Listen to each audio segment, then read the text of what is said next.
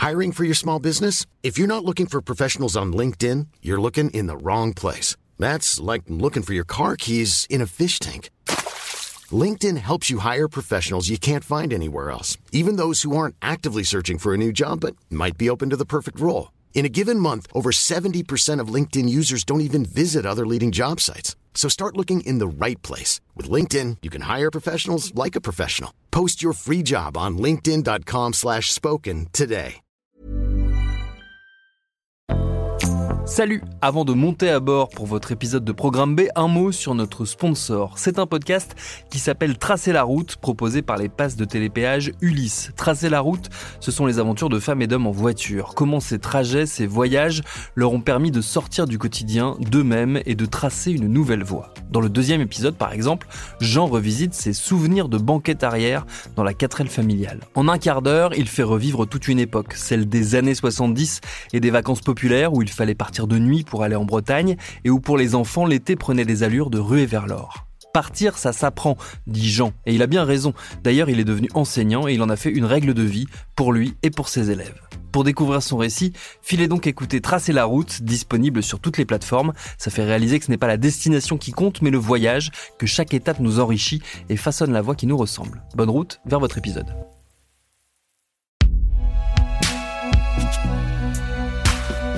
Binge Audio. Les fachos tuent et ça ne nous fait rien. Épisode 2.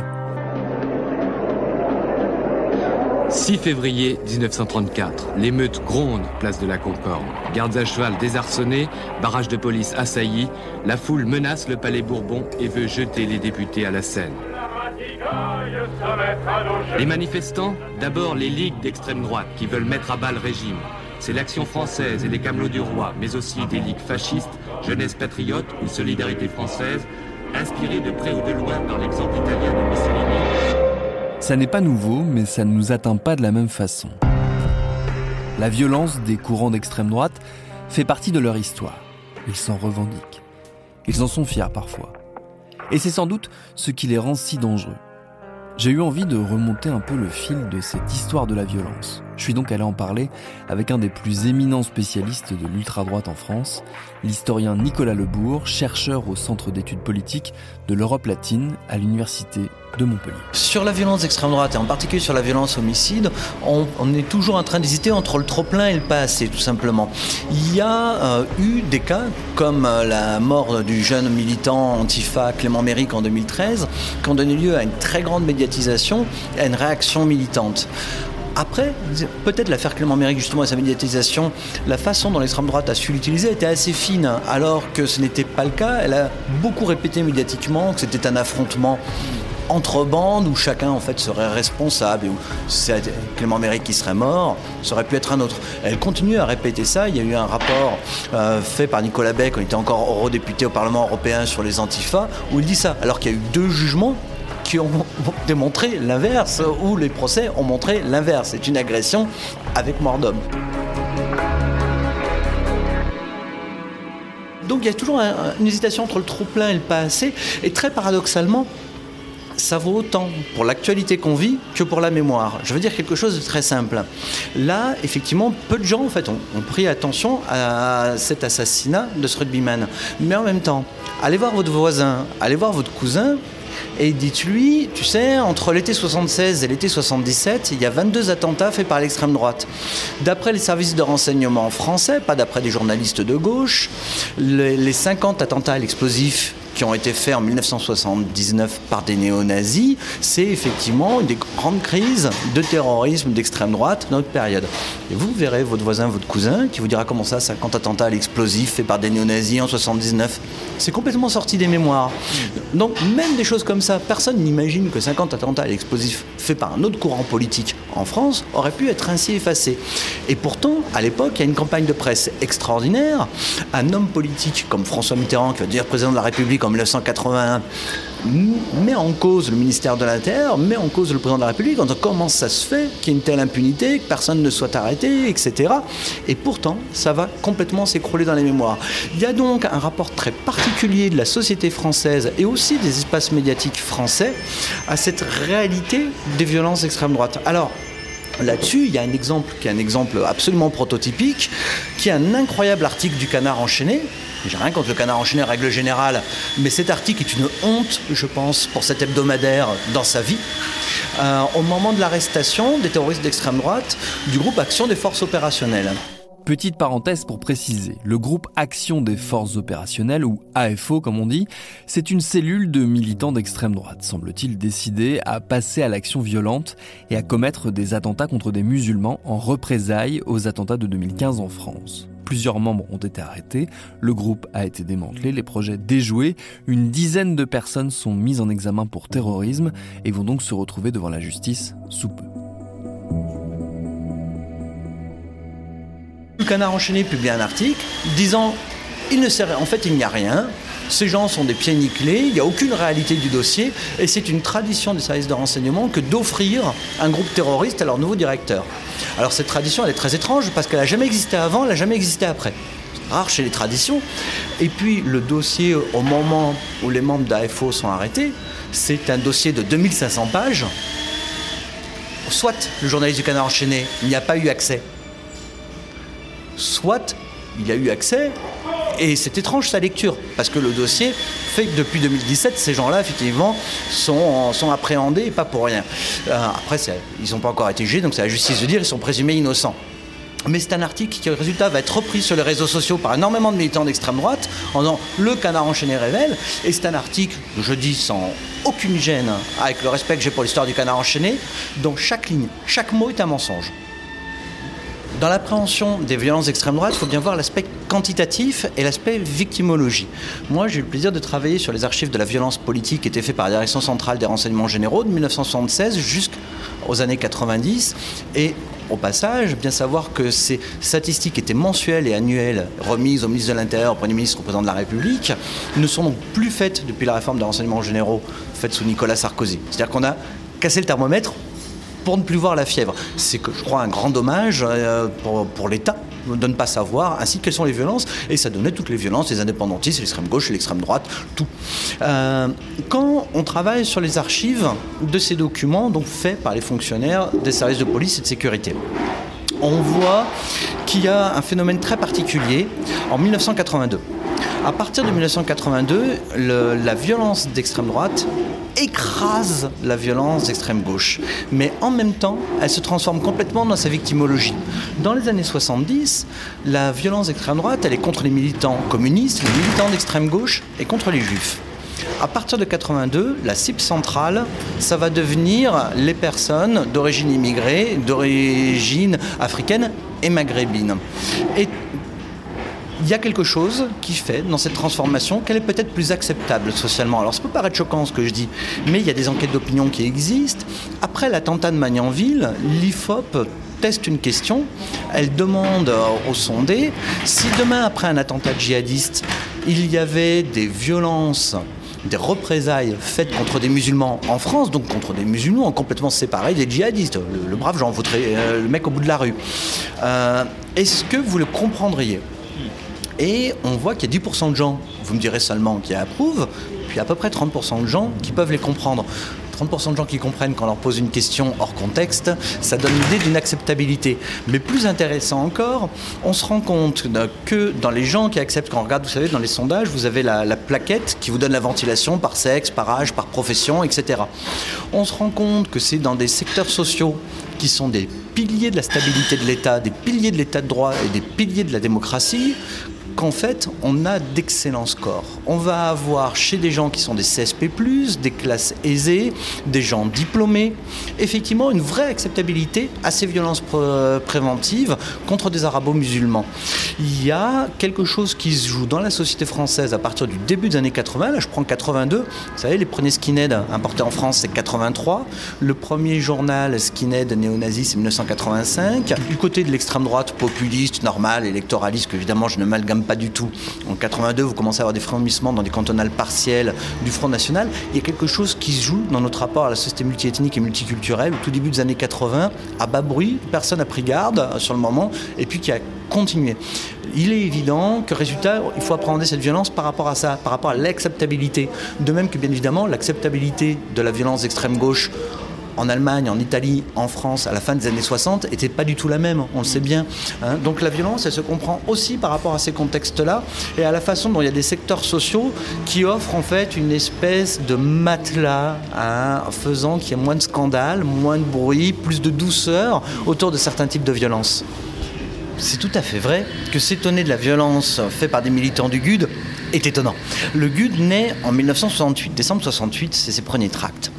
Et le GUD a toujours été un mouvement violent, avec une particularité par rapport à l'affaire Le Priol et, et à ce lynchage là qui a été jugé. Ce lynchage, donc, c'est l'affaire Édouard Klein qu'on évoquait dans l'épisode précédent, cet ancien patron du GUD tabassé et torturé par ses camarades, dont le fameux Loïc Le Priol. qui est que le GUD a toujours aussi eu des violences contre d'autres membres de l'extrême droite. Début des années 70, vous avez des échanges entre le GUD et un autre groupuscule qui s'appelle le Gage, à coups de barre de fer et de cocktails Molotov. Ils se balancent des cocktails Molotov entre eux. Et le, quand on fait on a fait un programme euh, de recherche qui s'appelait Violence et radicalité militante. On a rassemblé 10 000 faits de violence politique entre 86 et 2016. Et on les a analysés. Pour le cas du GUD, euh, j'en avais mis résultat 88 sur lesquels on a travaillé. Et pareil, sur cette période-là, il y a des violences un certain nombre de fois contre d'autres militants d'extrême droite. Ça fait partie de la culture du GUD d'aller effectivement chercher le contact, y compris avec les amis. En même temps, il y a aussi il y a des évolutions dans la victimologie. Quand on regarde dans les années 70, quand même, les cibles prioritaires du GUD, c'est les militants d'extrême gauche. Ce qu'on voit se faire après les années 80, c'est des cibles beaucoup plus ethniques, beaucoup plus question d'Africains, etc., de violences raciales. Donc il y a une transformation qui correspond à une transformation de l'antimarxisme à l'opposition à la société multiethnique qui, euh, qui se fait et qu'on retrouve jusqu'à la victimologie. Après, la violence, elle est d'autant plus importante pour ces, euh, ces courants d'extrême droite-là que la violence, elle correspond aussi à une esthétique. Euh, c'est pas juste la question du virilisme, du masculinisme, qui sont des thèmes aujourd'hui souvent mis en avant et qui existent bien sûr, mais l'extrême droite radicale, c'est avant tout une esthétique. hein, c'est un rapport à l'esthétique. Et là-dedans, la violence, elle est l'esthétique en action. Elle est l'affirmation des corps, des corps agissants. Les- vous savez, les fascistes se revendiquaient, les- le GUD se revendique néo-fasciste, et les fascistes se revendiquaient une vision prométhéenne de l'homme. Et la violence, c'est l'action prométhéenne là-dessus. Souvent dans notre société, on considère qu'en fait l'usage de la violence est une défaillance, que c'est euh, la preuve d'un échec. Au contraire, il faut se mettre à la place des acteurs. Pour eux, elle est justement la réalisation de l'homme par rapport à une société qu'ils considèrent être une société d'émasculation. Si cette violence et son aggravation doivent nous alerter, c'est parce qu'il faut aussi bien voir que l'extrême droite n'est pas étanche et que le parti qui aujourd'hui occupe 89 sièges à l'Assemblée nationale, le RN, l'ancien FN, ce parti donc partage depuis toujours des liens avec l'ultra-droite radicale. Des amitiés, des complicités, des relations parfois dures à détricoter, mais qui sont bien réelles. Alors il faut bien voir des paradoxes des extrêmes droites, c'est euh, et qui rendent souvent le- les choses difficilement compréhensibles. C'est qu'il y a des radicaux idéologiques à l'extrême droite qui sont tout à fait non violents, mais ça existe, il y a un certain nombre de groupes. Et à côté de ça, vous avez des gens qui sont des modérés, des courants populistes qui se radicalisent jusqu'à l'action terroriste. Évidemment, on peut remonter à l'Algérie française. Il y a 7500 activistes sur les services de renseignement. Et il y a des gens qui viennent de courants modérés et qui considèrent qu'à ce moment-là, il faut utiliser la bombe. De même, dans les affaires terroristes que nous avons eues ces dernières années, les membres du groupe AFO viennent de la droite, des républicains, à l'époque l'UMP, ou euh, du Rassemblement national, à l'époque Front National, pour l'essentiel d'entre eux. Et au, au fur et à mesure où ils basculent avec des points de vue idéologiques qui en fait se rapprochent du néonazisme américain, ils ne s'en rendent jamais compte. Ils continuent dans leur communication interne à se considérer comme des gaullistes, à se référer à ça, pour certains d'autres à assumer plus leur identité populiste, mais jamais ils ne se rendent compte qu'ils passent dans la radicalité idéologique alors même qu'ils ont des projets d'attentats terroristes pour, tuer.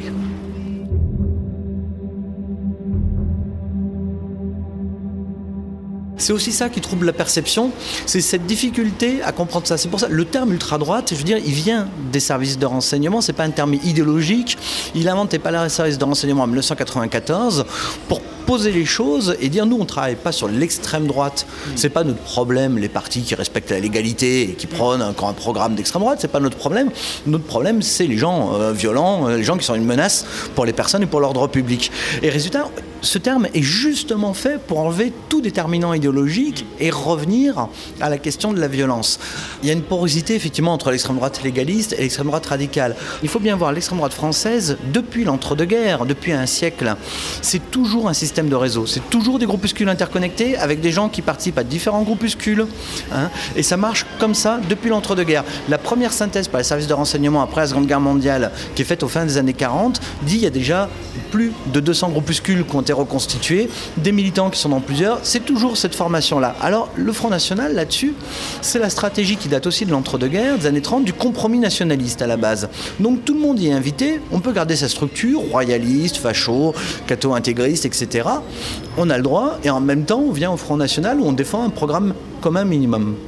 Depuis la scission du Front National qui est intervenue en 1999, le Front National n'est plus un compromis nationaliste. Il faut se soumettre au chef et on n'a plus le droit d'animer ainsi une structure d'un côté et de venir à l'intérieur.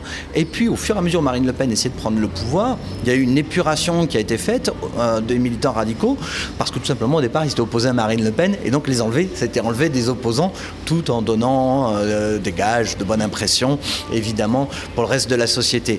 Pour l'accession de Marine Le Pen, effectivement, le parti a été nettoyé. À l'époque, c'est euh, Louis Alliot qui est secrétaire général. Il y gagne le surnom de Loulou la Purge, bien connu, et lui, il estime qu'il a effectivement ramené effectivement le nombre de radicaux à peu près 5% en excluant tout le monde. Maintenant, en même temps, il y a cette façon très particulière de faire qui est que les anciens copains du GUD de Marine Le Pen ont un statut à part. Un statut à part qui fait qu'ils ont été externalisés très largement ils ont des entreprises qui travaillent avec le parti, encore à la dernière présidentielle, hein, à tous les scrutins. Donc ça permet à Marine Le Pen de dire de quoi me parlez-vous Nous avons, comme tous les partis politiques, des entreprises avec lesquelles nous travaillons, etc. Le Front National, là-dessus, toujours Rassemblement National, dans des hésitations.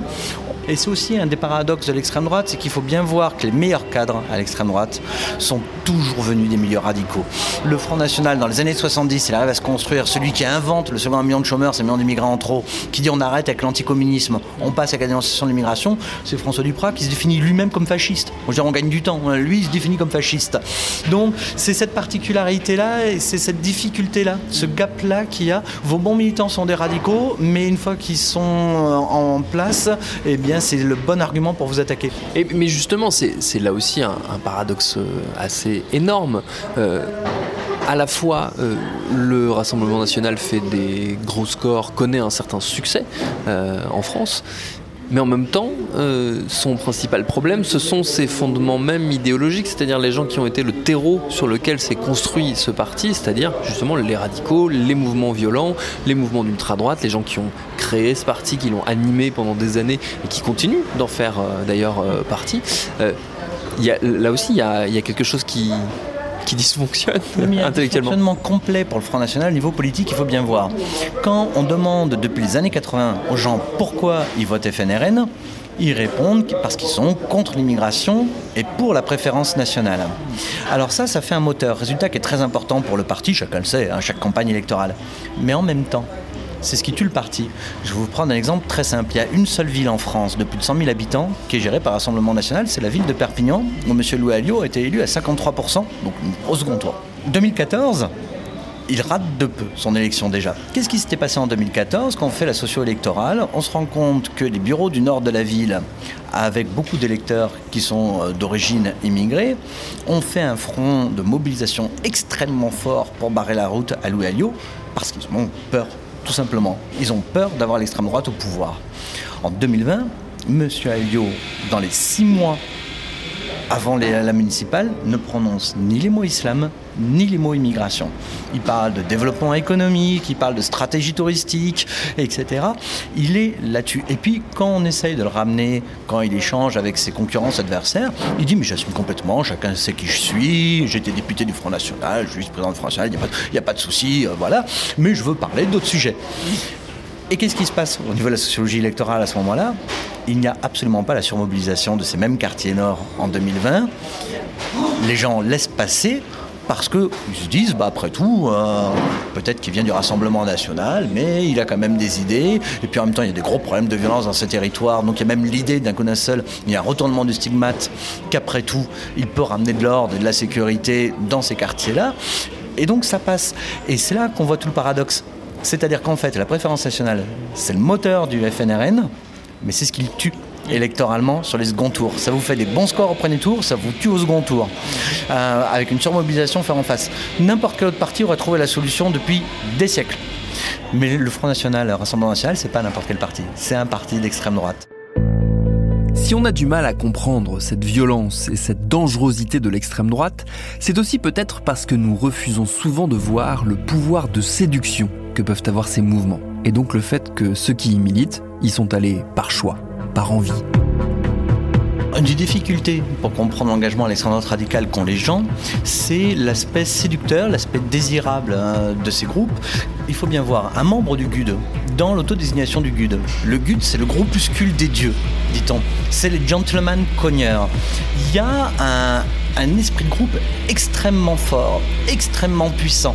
Il y a une valorisation d'un coup d'un seul. Vous avez un capital social, vous avez un capital symbolique extrêmement fort en étant membre du GUD. Et on le voit dans les autres groupuscules d'ailleurs. Par exemple, les militants d'Action française de ces dernières années, bah, les GUD, les identitaires, c'est un petit peu euh, paradoxalement devenu l'aristocratie, les gens qui les font un petit peu rêver, etc. C'est très particulier. Il y a également l'adhésion idéologique, tout simplement. L'extrême droite ce ne sont pas des anti, c'est pas être anti-libéral, c'est pas être anti-communiste uniquement, etc. C'est une vision à laquelle on aspire. C'est quoi? C'est vouloir une société conçue comme un tout organique. Vous savez, c'était euh, Robert Brasiac qui disait euh, le fascisme, c'est l'amitié à l'échelle de la nation. Vous demandez à n'importe qui qui n'est pas fasciste, il vous dira pas que c'est l'amitié le fascisme. Mais si, c'est cette idée d'un tout organique, hein, de manière extrêmement importante. Et même la question du rejet, du racisme, de l'antisémitisme, c'est pas qu'un contre, comme on croit souvent. C'est parce qu'une fois que vous aurez épuré le corps social, vous aurez une société régénérée, effectivement, où tout le monde sera euh, solidaire, fraternel, etc. C'est conçu comme ça.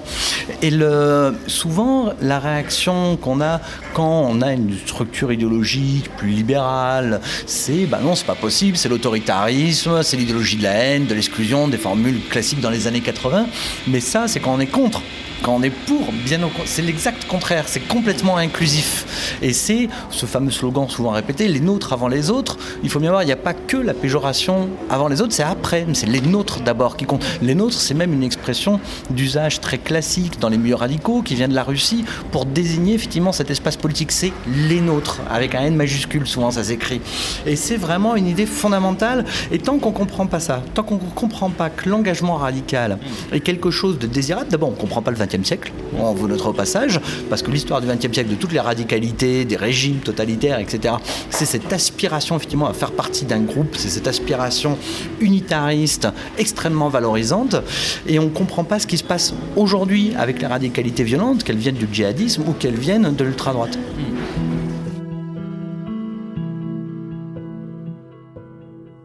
À suivre.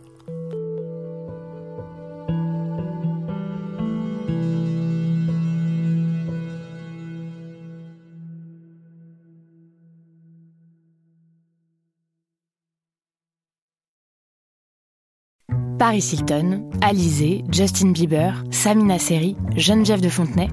Oui, ok, vous les connaissez, mais est-ce que vous les connaissez vraiment Vraiment?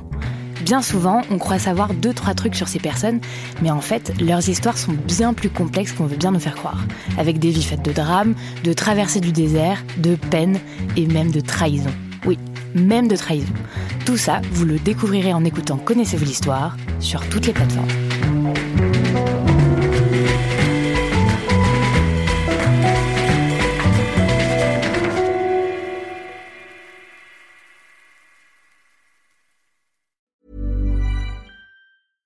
Selling a little or a lot? Shopify helps you do your thing however you cha-ching. Shopify is the global commerce platform that helps you sell at every stage of your business. From the launch your online shop stage to the first real life store stage, all the way to the did we just hit a million orders stage. Shopify is there to help you grow. Shopify helps you turn browsers into buyers with the internet's best converting checkout. 36% better on average compared to other leading commerce platforms because businesses that grow grow with Shopify. Get a $1 per month trial period at shopify.com/work. shopify.com/work.